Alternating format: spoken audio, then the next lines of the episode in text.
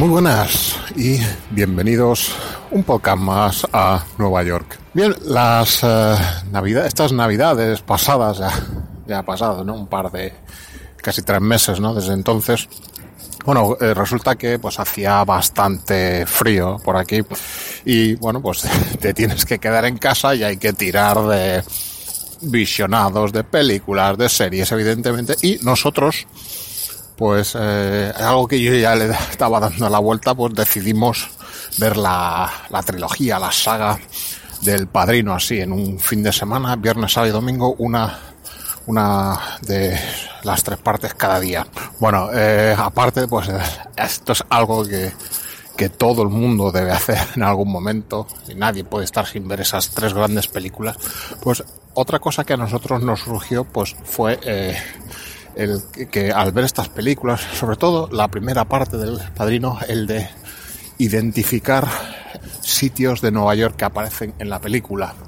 Entonces, concretamente, pudimos identificar en una de las escenas del, del cementerio, eh, donde están en un funeral, pues unas torres, unas chimeneas, pues que a veces vemos cuando vamos en bicicleta, un cementerio que hay en Queens. Y bueno, pues eh, es algo que te resulta curioso, ¿no? Ver siempre. Bueno, pues con esta introducción de eso, pues hoy quiero hablaros de una serie que para mí es una serie muy Nueva York, muy eh, donde puedes hacer este mismo juego, este mismo ejercicio de identificar lugares que existen hoy en día y que no existieron, ¿no? Y que te va, pero que, que ya no existen, no que no existieron y que pues sirve para recrear un poco la, la, historia de Nueva York en el, en el siglo XX. ¿Qué serie es este? Bueno, pues es, ya habréis visto en el título, es una serie ligera, amable, una especie de comedia, comedia, tampoco sabría muy bien cómo uh, clasificarla. Y bueno, os digo el nombre, ya lo sabéis, Marvelous, The Marvelous Miss Maisel, esa serie producida y que se, eh, se distribuye en streaming a través de la plataforma de vídeo Amazon Prime Video. Llevan hasta ahora dos temporadas y es una serie que no soy mucho de ver series últimamente y esta sí que ha sido una que, que me ha gustado ver, me ha gustado bastante ver. Yo creo que si a la gente que no la traiga la serie, pues bueno, casi que puedo dejar de escuchar el podcast si, si no le gusta, vamos. Pero bueno, vamos a decir cosas que quizá también sea para el que no le interesa la serie también le puede resultar curiosas. ¿De qué va esta serie? Bueno, pues para, para refrescar memoria a los que no la hayan visto todavía, no va a haber, no es una serie en la que haya que tener cuidado con spoilers porque no hay una acción ahí de misterios ni nada, es simplemente pues narrar un poco la vida de, de una mujer y su entorno familiar y las historias y su, su viaje personal. Bueno, pues es la historia de Miriam Maisel, o como la llaman eh, coloquialmente Mitch, que es una, una chica de veintipocos años de clase acomodada y que, bueno, pues se enfrenta a uno de los, a un mazazo vital que es el que es uh, abandonada por su marido porque tiene pues un, una aventura con una secretaria de, su trabajo. Una vez, es, bueno, es una, es una chica pues que tiene mucho don de palabras, es, eh, tiene, tiene pues eso, una verborrea fácil, es ingeniosa, es graciosa. Y bueno, pues así, eh, un poco al principio como a la sombra de su marido que era el que realmente perseguía tener una carrera como stand-up comedian, como cómico monologuista, pues bueno, al final es ella que era la que tiene realmente talento para, para ello, es la que se lanza, se lanza pues a iniciar esta, esta carrera, ¿no? De como, ya os digo, stand-up comedian o como a veces ha venido a decir, monologuista, ¿no? Que es algo que a mí, pues, no sé, me, me suena peor. Pero bueno, el tema de la comedia es algo que, que está muy en boga últimamente, ¿no? Y esta no es la única serie que toca ese, ese palo. Si bien, bueno, pues esta es una serie que, que realmente es, digamos, la, la que la trata en un tono más de, ficción. hace bastantes podcasts hablé del tema del stand-up comedy y que ahora gracias a, a Netflix, ¿no? Todos los, los, especiales de Netflix de comedia que tiene, pues a, este género, o sea, tiene ya un, lo que es eh, un alcance global. Pero mm, la verdad es que existe, sobre todo en Estados Unidos, lo que es la, la escena de, de, los clubs, ¿no? Que es, digamos, el, el, escalón anterior a estos grandes especiales en televisión o incluso las apariciones de estos eh, cómicos en los programas late night de la televisión y que es realmente donde se forja el, el stand-up comedian. Bueno, eh, series basadas en cómicos ha habido muchas, ¿no? Desde ya los 90, ¿no? Donde eh, Jerry Seinfeld, si bien pues era una sitcom absurda, ¿no? De situación, pero que bueno giraba en torno a él que era cómico y bueno pues alrededor de su profesión empezaba se discurrían los avatares de la serie más recientemente eh, la serie como Louis o de Louis C.K. Maron con Mark Maron eh, o la que está actualmente en la parrilla de HBO Crashing con Pete Holmes pues son todas series que desde sin, sin, llegar a ser biopics, sí que parten de una base hasta cierto punto biográfica con la profesión de, de stand-up comedian como fondo de la historia. Esta, como os decía antes, The Marvelous Miss Maisel, aunque tiene algún punto en contacto con, pues, eh, con personajes reales, como veremos al final, y pues hechos eh, relevantes ¿no? de la historia de la segunda mitad del siglo eh, de, en Estados Unidos, es una serie ficticia. Y bueno, pues ya pues viendo un poco dónde se encuadra. Esta serie se encuadra en el Nueva York de 1956. Y bueno, lo que yo quiero traer a este podcast hoy es eh, pues eh, llevaros a través de sitios que salen en la serie y ponerlos un poco en el contexto ¿no? de, de lo que es Nueva York y también relacionarlo con cosas de las que he hablado en otros episodios del podcast que realmente es por lo que aparte bueno pues es una serie yo diría que amable es una serie ligera, a veces puedes pensar que es un poco edulcorada, ¿no? Pero porque, bueno, muchas cosas las trata de una forma tanto ñoña a veces, ¿no? Pero, sin embargo, bueno, creo que es una serie buena, pues, cuando, bueno, no quieres ver eh, series de malos rollos, cosas truculentas, cosas neg negatividad y simplemente pasar un rato de entretenimiento, pues es una serie muy bien producida con, bueno, pues un elenco de actores de lo más solvente, una producción de lujo y es un es un, una producción pues que muy bien hecha al final, ¿no? Eh, entonces yo por eso la recomiendo. ¿Qué ventaja tiene Nueva York a la hora de verla en, en el tiempo? Pues que, bueno, ha sido una ciudad muy filmada, muy fotografiada, por lo que hay eh, pues muchas eh, eh, muchas oportunidades para ver cómo era y cómo es hoy en día, ¿no? Y ver qué ha pervivido y qué se, se ha perdido.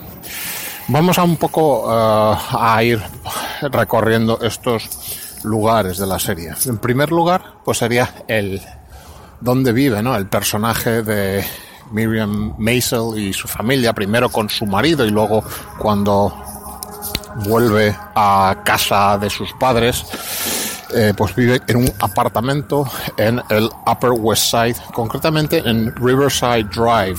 Riverside Drive es, digamos, la calle, el Upper West Side es la calle más al oeste de Manhattan y que ya únicamente frente a sí tiene el Hudson River y hoy en día, eh, la época en la que en la que la serie se ambienta en los años 50 tendría únicamente pues es el Riverside Park y después el río. Hoy en día aparte de eso está pues una autopista la West Side Highway que es una autopista pues que zigzaguea entre ese, esa orilla del río y pues sale de Nueva York hacia el condado de Westchester. Pues bueno es una zona esta Miriam Mason pues es como digo su padre es una es un hombre de tanto su marido como su padre, en general una familia, una familia de judíos neoyorquinos, pues de una acomodada posición. Su padre es profesor de matemáticas en la Universidad de Columbia y vive en ese pisazo que es propiedad de la universidad, ahí en el en Riverside Drive, y que, bueno, pues yo no sé si he hablado en el podcast de él, de esta zona, pero es una zona muy señorial, hay unos edificios impresionantes, lo típico, con su doorman, con gorra de plato en las calles y bueno, pues unos pisos gigantescos, ¿no? Para el estándar neoyorquino hoy en día. Uno de los temas más curiosos que salen a veces en la serie es eh, cuando, y esto creo que vi un capítulo, puse el idioma español, ¿no? Para ver el cómo era, qué tal estaba la traducción. Y una cosa que salía es que cuando hacían referencia a que iba a ir a actuar a los clubs de, del village, ¿no? Eh, la traducción hablaba como el centro, ¿no? Iban a bajar al centro desde el Upper, upper West Side. Eso es curioso, ¿no? Porque la noción esta de centro de ciudad pues en Nueva York, ya lo he dicho creo que en el anterior podcast, que no es muy aplicable, ¿no? Pero es la, la confrontación esa que hay entre pues, la zona alta de la ciudad, ¿no? El Upper West Side, Riverside Drive y el Village, que es la zona, digamos, siempre ha sido la zona más... Hoy, bueno, todo ya está mucho más mezclado y no hay esos contrastes, ¿no? Pero el Village, los Village, Greenwich Village siempre ha sido la zona pues más bohemia, contestataria de Nueva York y eso se traduce pues en los personajes, ¿no? Que por ahí andan, ¿no?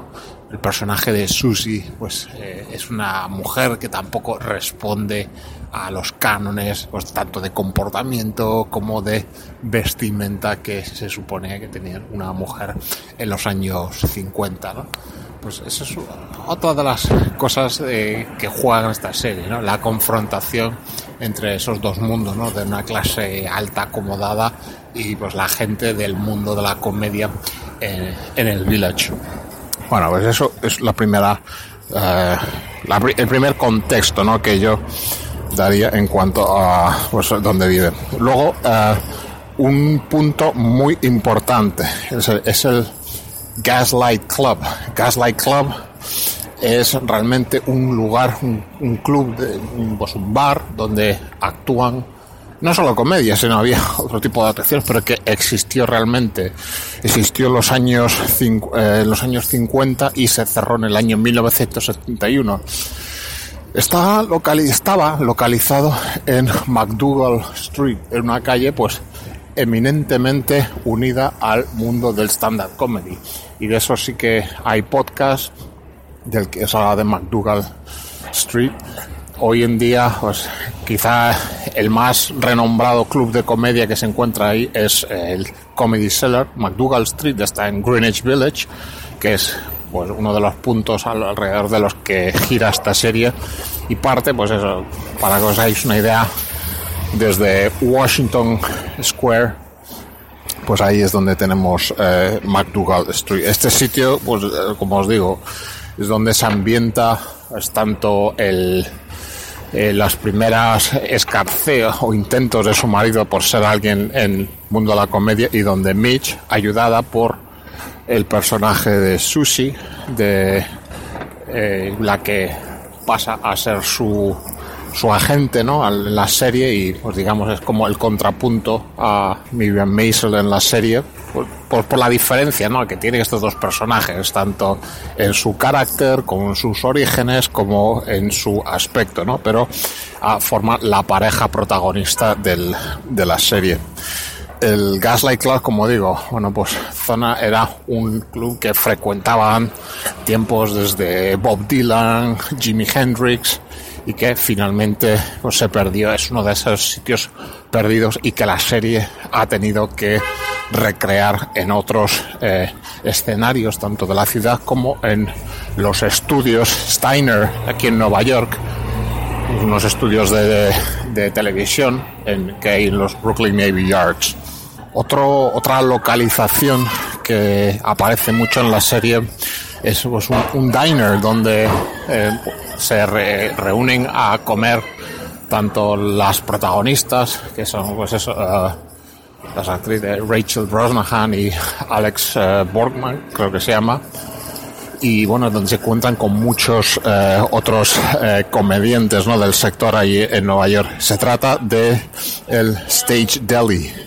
El Stage Deli, un sitio que no es no fue real, sino que fue un deli que se abrió en el año 99 y estuvo abierto hasta hace poco, hasta el año 2017 y una vez que cerró, pues lo utilizaron para, para filmar escenas en la serie, un poco recargando un poco el, el aspecto retro del local para pues, mejorar la, la, ambientación, ¿no? para eh, darle ese aire años 50 a la serie. Otra, otra localización que aparece bastante en la serie es eh, la fábrica de, de, pues de ropa, de moda, propiedad de la fábrica, perdón, de la familia del marido o el ex marido. No digo el marido porque creo que todavía por donde va la serie no se han divorciado. Que se encuentra, es una fábrica que se encuentra en el Garment District. Garment District pues, es alrededor de calles treinta y pico, 40 lado oeste de Manhattan, pues una zona con muchos edificios que en su día fueron fábricas textiles, típicas plantas donde lleno de máquinas de coser, costureras, máquinas de plancha, máquinas de, pues no sé, lo que la industria textil, eso en torno de esas calles y la séptima avenida, e incluso hoy en día la séptima avenida se llama Fashion Avenue y hay un alrededor de las calles 30, 20 y pico, está el Fashion Institute of Technology. Pues es muy característica esa localización, esas escenas en el Garment District, en la fábrica textil.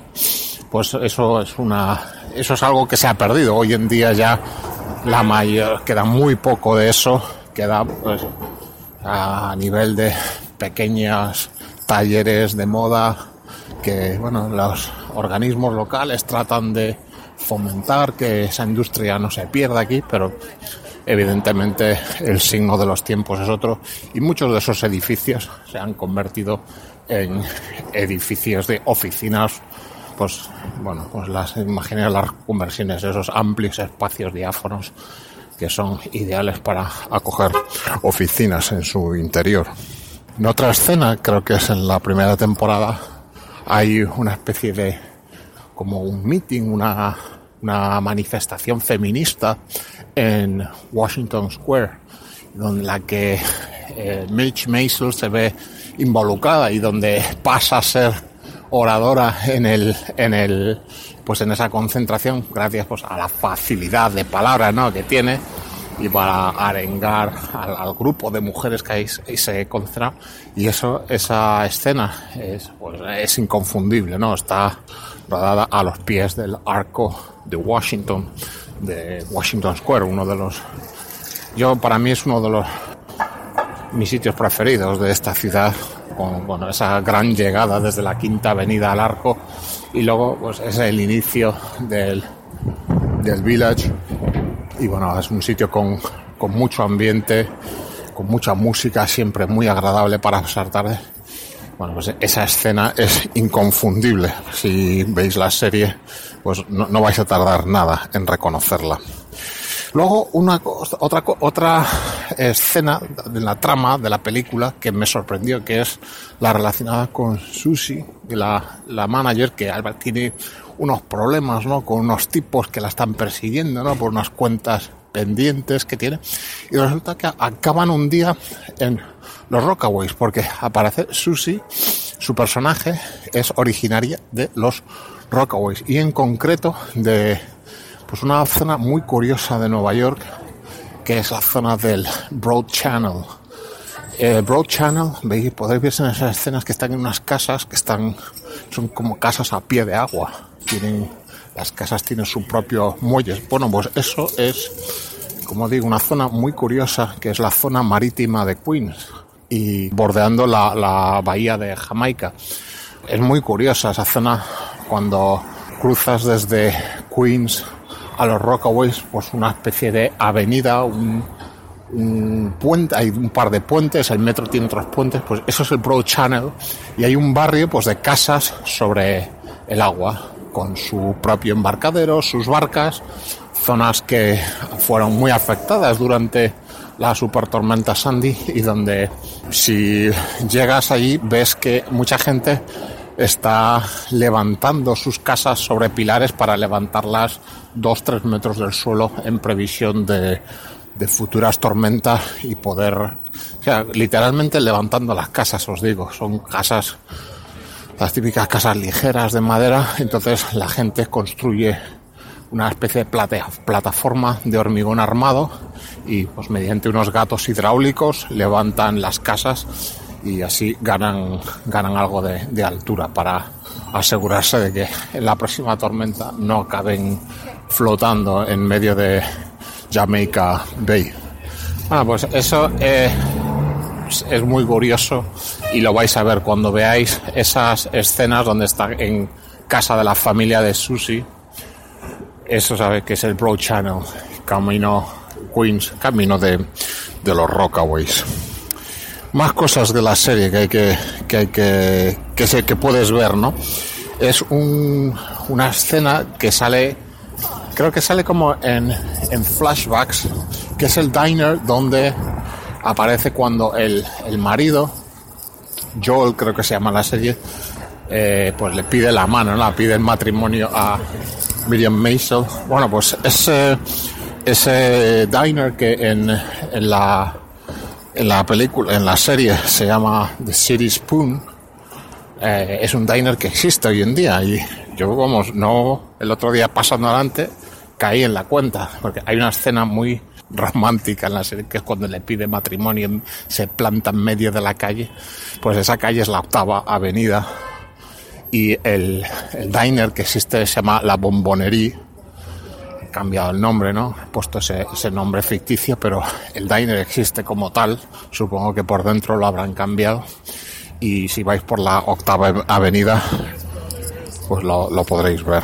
Otra trama de la serie que son los Catskills, cuando se van bueno, esto aquí, esto ya es muy cómico, ¿no? El, el tema del el resort ese para donde van todas las familias judías, donde pues van los Catskills de vacaciones a tomar su mes de vacaciones ahí en el upstate New York y van a unas casas y cabañas a pasar ahí eh, el mes de agosto. Bueno, pues eso existe, ¿verdad? Ese resort existe de verdad, si bien su nombre es otro y es un resort que, bueno, lo gestiona uno de la familia Scott y, bueno, se llama eh, realmente, en realidad se llama el Catskill Borscht Belt. Y bueno, es una parte muy cómica de la serie, ¿no? Pues eh, yo hablándolo con, incluso con, con gente, con, con, judíos, ¿no? De un poco que vivieron su, su infancia, ¿no? En esa, en esa época, me dicen que sí, que existía ese tipo de resort y era un poco esa atmósfera, pero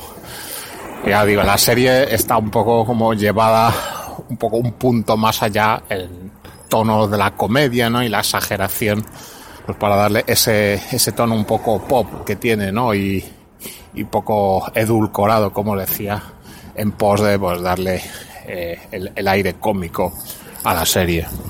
Otra localización de la serie, que son los grandes almacenes cuando Mitch o Miriam Maisel, pues eh, su marido la deja, pues tiene que buscarse, aunque bueno, le pasa la manutención. Y la relación siempre del, del marido con, con ella es siempre una relación muy cordial, porque bueno, el tío eh, realmente es un poco, no tiene muy claro las cosas y está siempre como renegando de la decisión que hizo, pero bueno, ella en un momento dado no quiere volver con él pero bueno, es siempre en un tono muy, muy ligero, ¿no? Sin, sin estridencias ni, ni tiranteces, ¿no? Generalmente. Bueno, pues ella se busca el, un trabajo y entra a trabajar en los almacenes, grandes almacenes B. Altman. B. Altman son unos almacenes que existieron en su día, pues bueno, junto a, aparte de los que hoy quedan funcionando, como es los propios Macy's, uh, uh, Goodman, uh, Saks Fifth Avenue o, bueno, el, eso lo hablaré algún día, el cierre de Lord Taylor, que eran unos grandes almacenes. Bueno, es una cadena que todavía existe, pero que su flagship store en la Quinta Avenida ha cerrado este año con gran pesar de, de muchos aquí. Bueno, pues B. Altman eran unos grandes almacenes que estaban en el 365 de la Quinta Avenida, en su intersección con la calle 34. Hoy ese edificio es un, un edificio histórico, pero que está ocupado por la Universidad de Nueva no la NYU, sino la el CUNY, la, la universidad pública de la ciudad. Y también tenía, B. Altman tenía otro, otro edificio en la Sexta Avenida, lo que hoy en día es The Container Store, situada en la Sexta Avenida en la zona llamada Ladies Mile, que es una zona pues de todo, de muy elegante, de grandes almacenes. Para filmar esta localización, pues eh, se tuvieron que ir a Brooklyn a un banco a, pues a recrear estos grandes almacenes B. Más cosas, más cosas que podemos ver hoy en día. En un momento, no sé, no tengo muy claro lo que es la primera y lo que es la segunda temporada. En un momento dado, pues, pues se van de gira, ¿no? A, hacer bolos por los clubs, se van a Pensilvania y a la vuelta vuelven en coche en un cascajo que, que les han dejado y pasan por el Holland Tunnel. Holland Tunnel, uno de los dos túneles bajo el Hudson que comunican Manhattan con New Jersey. Y eh, se da el momento estrella cuando están deseosos de regresar y hay un atasco en el túnel y ven el, el azulejo donde está pintada la raya bajo el Hudson que separa el estado de Nueva York con New Jersey. Una marca que está ahí y el túnel, bueno, no sé en aquella época cómo estaría, pero eh, si lo veis, es un túnel, tanto los dos túneles, tanto el Holland como el otro, el Lincoln Tunnel, son un poco claustrofóbicos. Se nota que son túneles antiguos, ya de, principios del siglo XX. Y pues para el volumen de tráfico que hay hoy en día, eh, son un poco estrechujos, me parece a mí. Pero son característicos porque sus paredes están cubiertas de azulejo blanco. Y bueno, pues eso es otra de las localizaciones que vemos en la serie y realmente te das cuenta de lo que mueve una producción de televisión porque, eh, bueno, llenan el túnel, por lo menos lo que sale en cámara, de coches de aquella época, de los años 50. Yo imagino lo que es decir, oye, que hay que cerrar el Holland Tunnel para rodar una serie. Pues te das cuenta de la logística que hay detrás de una gran producción de, televisión, ¿no? Otras escenas también donde toman el metro. Para eso, nada más fácil que irse al New York Transit Museum en el downtown de Brooklyn. Ahí ya tenéis podcast también sobre eso que hice en su día. Y bueno, se mete en uno de los vagones del metro de, de los años 50. Eso, bueno, parece de, la, de los casos más fácil, ¿no? De, de ambientación, pero que bueno, da un, eh, tono muy pues muy de aquella época a la serie. Luego, cuando en diversas escenas de la serie están comiendo, ¿no? En estos diners que decimos, o el padre en su casa, pues algo muy típico de Nueva York y es un sándwich de lo que sea, de pastrami o lo que sea, pero acompañarlo con pickles, con pepinillos, unos pepinillos abiertos así longitudinalmente.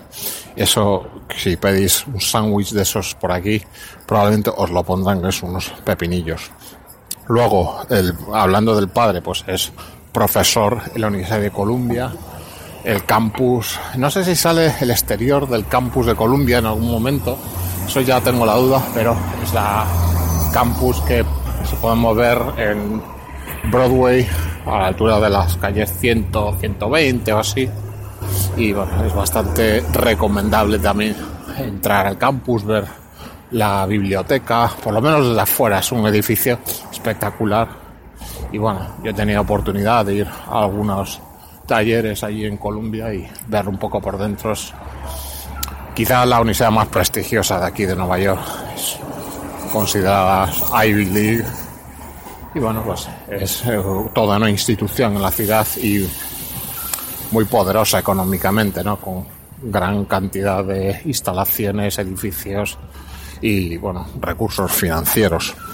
Más localizaciones, pues el Old Town Bar, un bar que todavía existe en, ahí en, en Greenwich Village, alrededor de la calle 18. Y bueno, pues es donde el, el ex marido de Mitch pues se va a ahogar sus penas con su amigo a tomar su, su whiskies y bueno, es un bar que lleva ahí abierto desde 1892 imagina lo que lo que es eso. Otro punto importante en la serie es eh, la tienda de música donde pues, eh, aparecen así de manera inesperada unas grabaciones pirata de la de la de las actuaciones de Miriam Maisel en sus primeras actuaciones y que descubren. Bueno, pues eso se trata del llamado Music Inn. Es una tienda real que también existe y que está ahí en el village en West Fourth Street. Para la serie también la tunearon un poco el interior para darle ese ambiente más vintage y tal, pero que también es una serie con, perdón, es una tienda con dos dos pisos, el gato que sale de la serie es el gato que está hoy en día y es una tienda de discos pues con, con mucha tradición aquí en, en, para los melómanos. Bien, pues esos son un poco sitios que la serie nos, nos permite seguir. Hay más, ¿eh? Hay clubs que salen que algunos son más reales que otros, algunos eh, son ficticios y también hay intersección con algún personaje real en la serie. El personaje, por ejemplo, de eh, Lenny Bruce, que es ese personaje que en el que Mitch se fija, ¿no? Un poco como ese cómico maldito que hace un humor que no todo el mundo entiende, pero que fue un personaje real. Lenny Bruce pues, fue cómico un poco rompedor en los años 50 porque bueno, su tono era de sátira, ironía, eh, rayaba a veces la, la, obscenidad y eso le trajo problemas, eso le trajo problemas tanto por mundo eh, desde el punto de vista que no le ayudó en su carrera, ¿no? Que pues bueno, no, no llegó, no hizo muchos especiales de televisión en los late night, que era lo que realmente te proyectaba en aquel momento o problemas como con la justicia por, por bueno, en aquella época no se podía decir cualquier cosa y bueno, la obscenidad era algo que perseguido y a Lenny Bruce le pasó eh, fue procesado y bueno fue condenado a, a, a prisión ¿no? y tuvo que cumplir y bueno tuvo un final muy triste en 1966 a los 40 años de edad apareció muerto en en Beverly Hills por una sobredosis. Y no fue hasta 2000, 2003 cuando el, por, el, el, por aquel entonces gobernador del estado de Nueva York eh, promulgó un perdón póstumo, modo simbólico, eh, pues reconociendo pues la, la, la injusticia que pues, injusticia histórica ¿no? que se había cometido con él por bueno pues por eh, simplemente por el tipo de humor que hacía y por el lenguaje y los temas que trataba. Lenny Bruce, pues una de esas intersecciones que tiene la serie con personajes reales de, del mundo de la comedia. Bueno, pues más o menos esto es lo que tenía que contar sobre esto. Ya como os digo, es una serie que yo recomiendo, se ve, son como, hay dos temporadas por ahora, los 10 capítulos y se ve muy bien. Y una muy buena producción. Y pues para entretenimiento puro y duro sin malos rollos hay sus tramas detrás y tal hay algunas cosas pero que bueno un elenco muy bueno pues eso como os digo Rachel Brosnahan muy bien eh, Susie Alex Borstein también muy bien y elenco de actores muy bueno y una serie que yo recomiendo. También os recomiendo que si la veis, tratéis de verla en versión original, o sea, con subtítulos, pues para ver, pues para, bueno, disfrutar pues de esa verborrea de Rachel Brosnahan en la serie, en el personaje. Y muy bien, pues vamos a ir dejándolo aquí por hoy. Espero que os haya interesado un poco el podcast y la relación de una serie de televisión con el Nueva York de aquel entonces y de hoy. Yo me despido de momento y os emplazo hasta el próximo número de Un Minuto en Nueva York. Un saludo.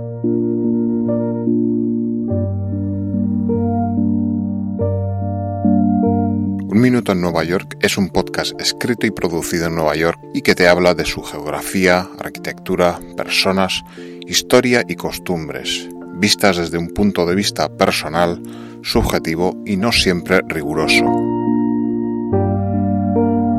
El programa es publicado en las plataformas Spreaker, Evox y Apple Podcast. También se puede escuchar periódicamente en streaming en radiopodcastellano.es y radioviajera.com.